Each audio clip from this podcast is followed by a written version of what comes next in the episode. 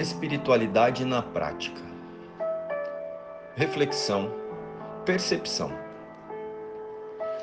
Percepção. A mesma água fervente que amolece a batata também torna o ovo duro. Não são as circunstâncias que mudam as pessoas, mas sim o que tem dentro delas.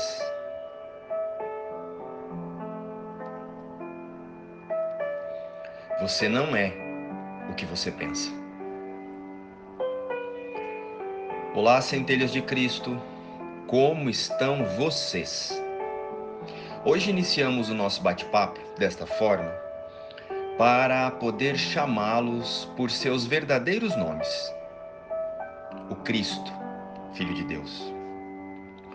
Sejam bem-vindos a mais um momento reservado para o auto-reconhecimento da nossa verdadeira identidade. Vamos iniciar a reflexão de hoje fixando em nossas mentes a diferença entre percepção e visão. A percepção nos é dada pelos sentidos do corpo. Sim, pelos sentidos do corpo.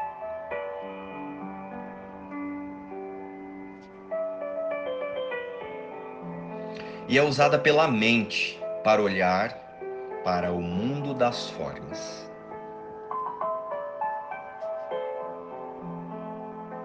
E a visão só pode ocorrer através do espírito. A sua luz benigna mostra todas as coisas de outro ponto de vista, refletindo o sistema de pensamento que surge do conhecimento e fazendo com que o retorno a Deus não só seja possível, mas inevitável. Entendida esta diferença, vamos começar a nossa reflexão de hoje já com uma prática. Vamos fechar os olhos e dizer: Sinto o amor de Deus dentro de mim agora. E então, Agora podemos começar refletindo sobre a seguinte pergunta: Estamos vendo ou interpretando a vida? Estamos vivendo ou nos defendendo dos ataques das nossas próprias percepções? Você já deve ter ouvido ou lido a frase você não é os seus pensamentos. Não sei você, mas para mim sempre foi complicado entender isso. Afinal de contas, os pensamentos surgem na minha cabeça. Estão aqui dentro e parecem ser incontroláveis. Então, como não se identificar com eles, já que parecem fazer parte de mim? Os nossos pensamentos são automáticos, espontâneos, simplesmente fluem em nossa mente, sem que a gente perceba ou tenha qualquer avaliação crítica em relação a eles. Os acontecimentos do nosso dia fazem com que os pensamentos saltem um atrás do outro. Um pensamento gera outro pensamento, que gera outro pensamento, e assim sucessivamente vão aparecendo de forma verbal ou através de imagens. Geralmente, imagens do nosso passado. E ainda, cada pensamento gera uma emoção, e cada emoção nos traz uma sensação e uma reação já perceberam isso? Pois é. Por isso estão diretamente relacionados ao nosso humor e à nossa interpretação dos fatos e das cenas do cotidiano. E saibam, quando a gente está sentindo algo em relação a estes pensamentos, a gente já reagiu a eles. Mesmo que não tenhamos expressado uma ação física em relação a eles. As sensações são os indicadores que já fomos capturados pela percepção. Eles surgem assim, automáticos, porque estão ligados às nossas crenças. Aquilo que um dia alguém nos disse, que é assim, e que tomamos como verdade. Coisas que a sociedade diz que é de determinado jeito e nós aceitamos sem questionar. Por isso, nos identificamos com o que pensamos e temos a sensação de que somos os nossos pensamentos e os nossos corpos. Porque é no corpo que os pensamentos se expressam. Mas não, nós não somos os nossos pensamentos. Por isso, neste momento, precisamos lembrar que em nossa criação, através da extensão de Deus, nos foi dada a visão.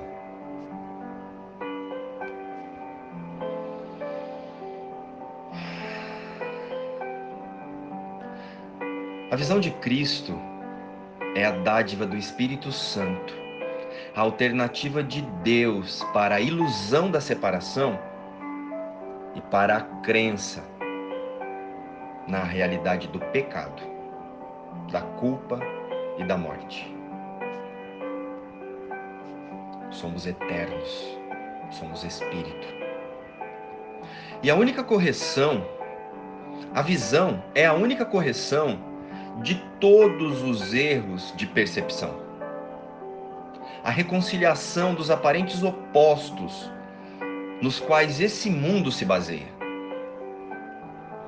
nós somos muito mais do que nos disseram que somos, ou que até nós mesmos pensamos ser. Porque o que nós pensamos e percebemos ocorre pelo nosso autoconceito e vem de coisas que ouvimos e que acabamos nos identificando.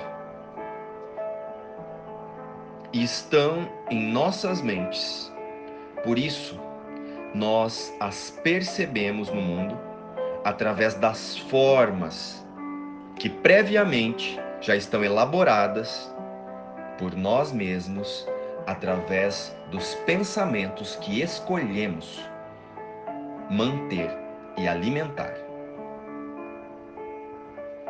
Essa identificação com os pensamentos é o que nos faz sofrer.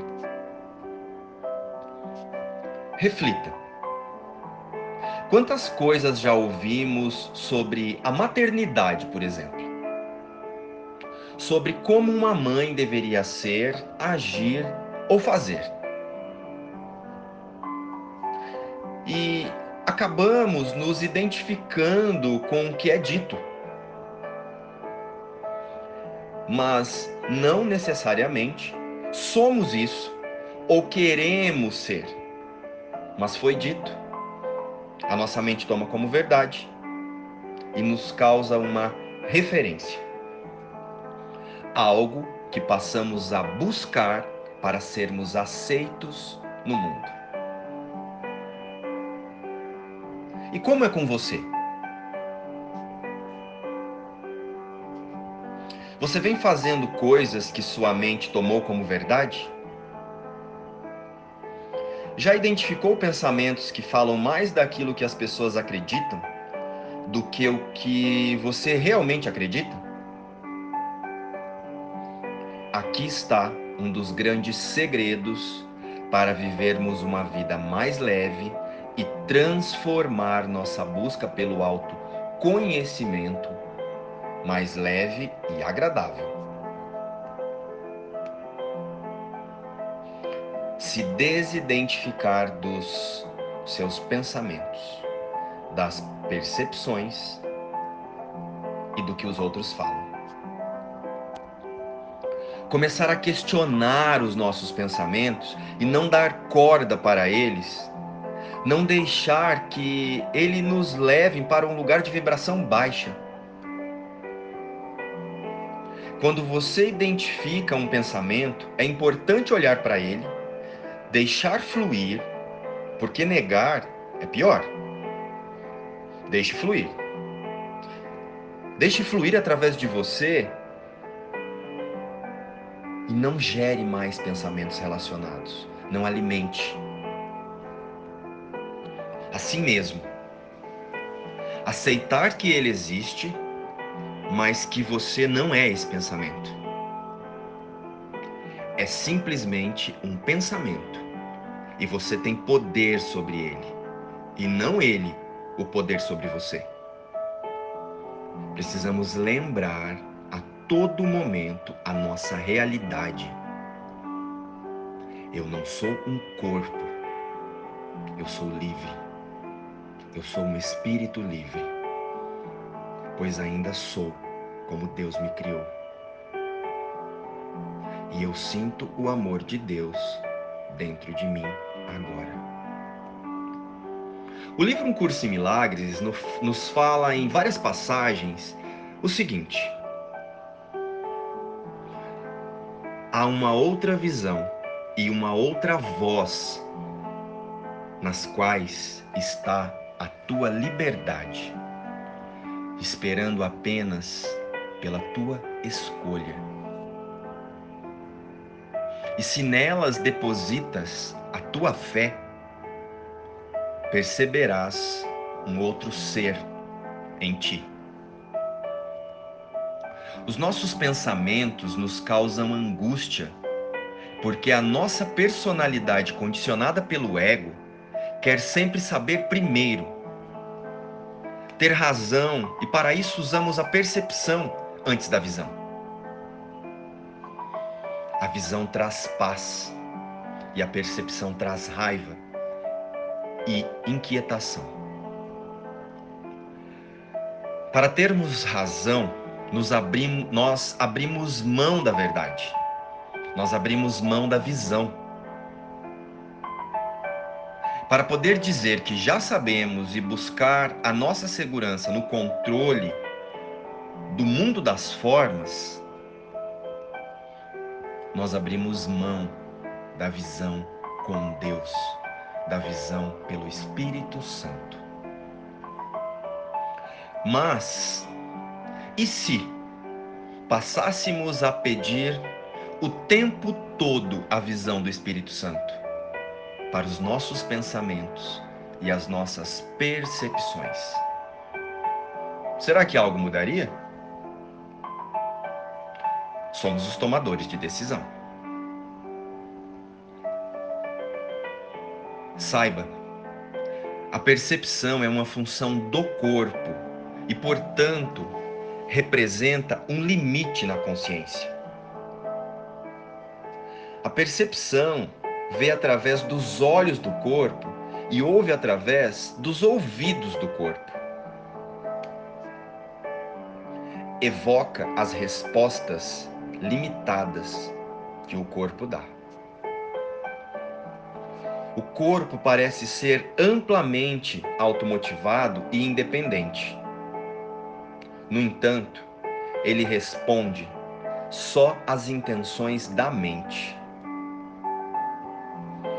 Se a mente quer usá-lo para o ataque, em qualquer forma, ele vem a ser vítima da doença, da idade e da decadência.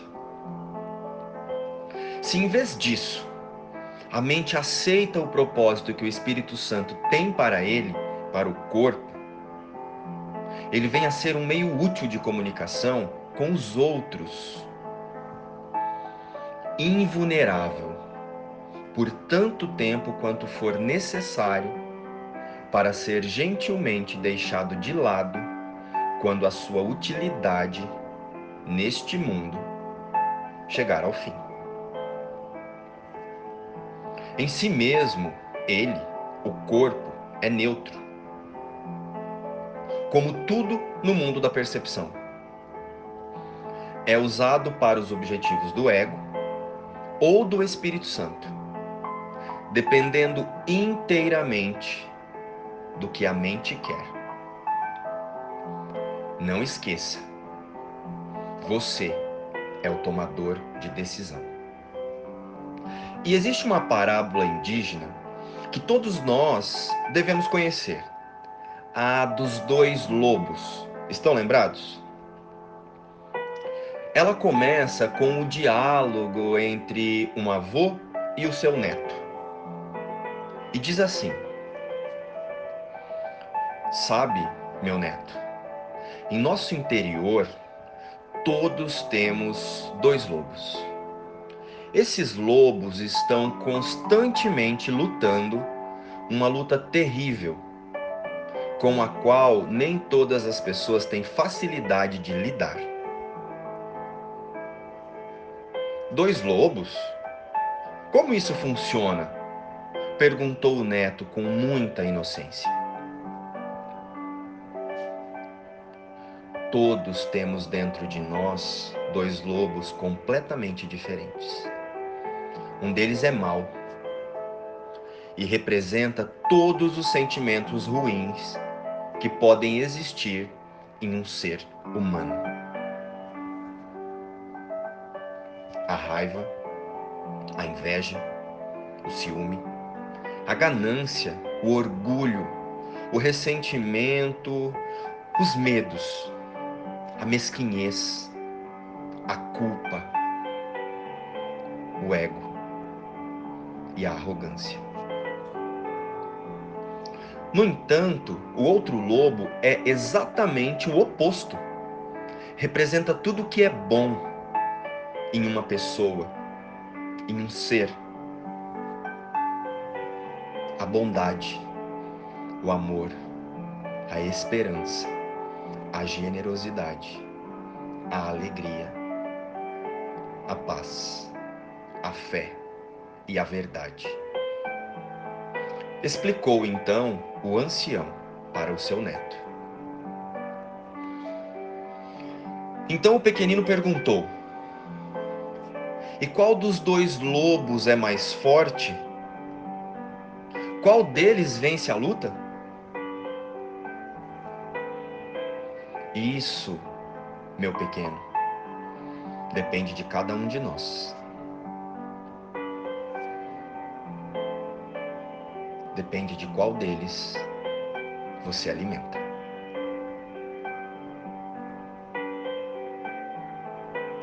Esta é uma reflexão realmente importante. Deles estamos alimentando?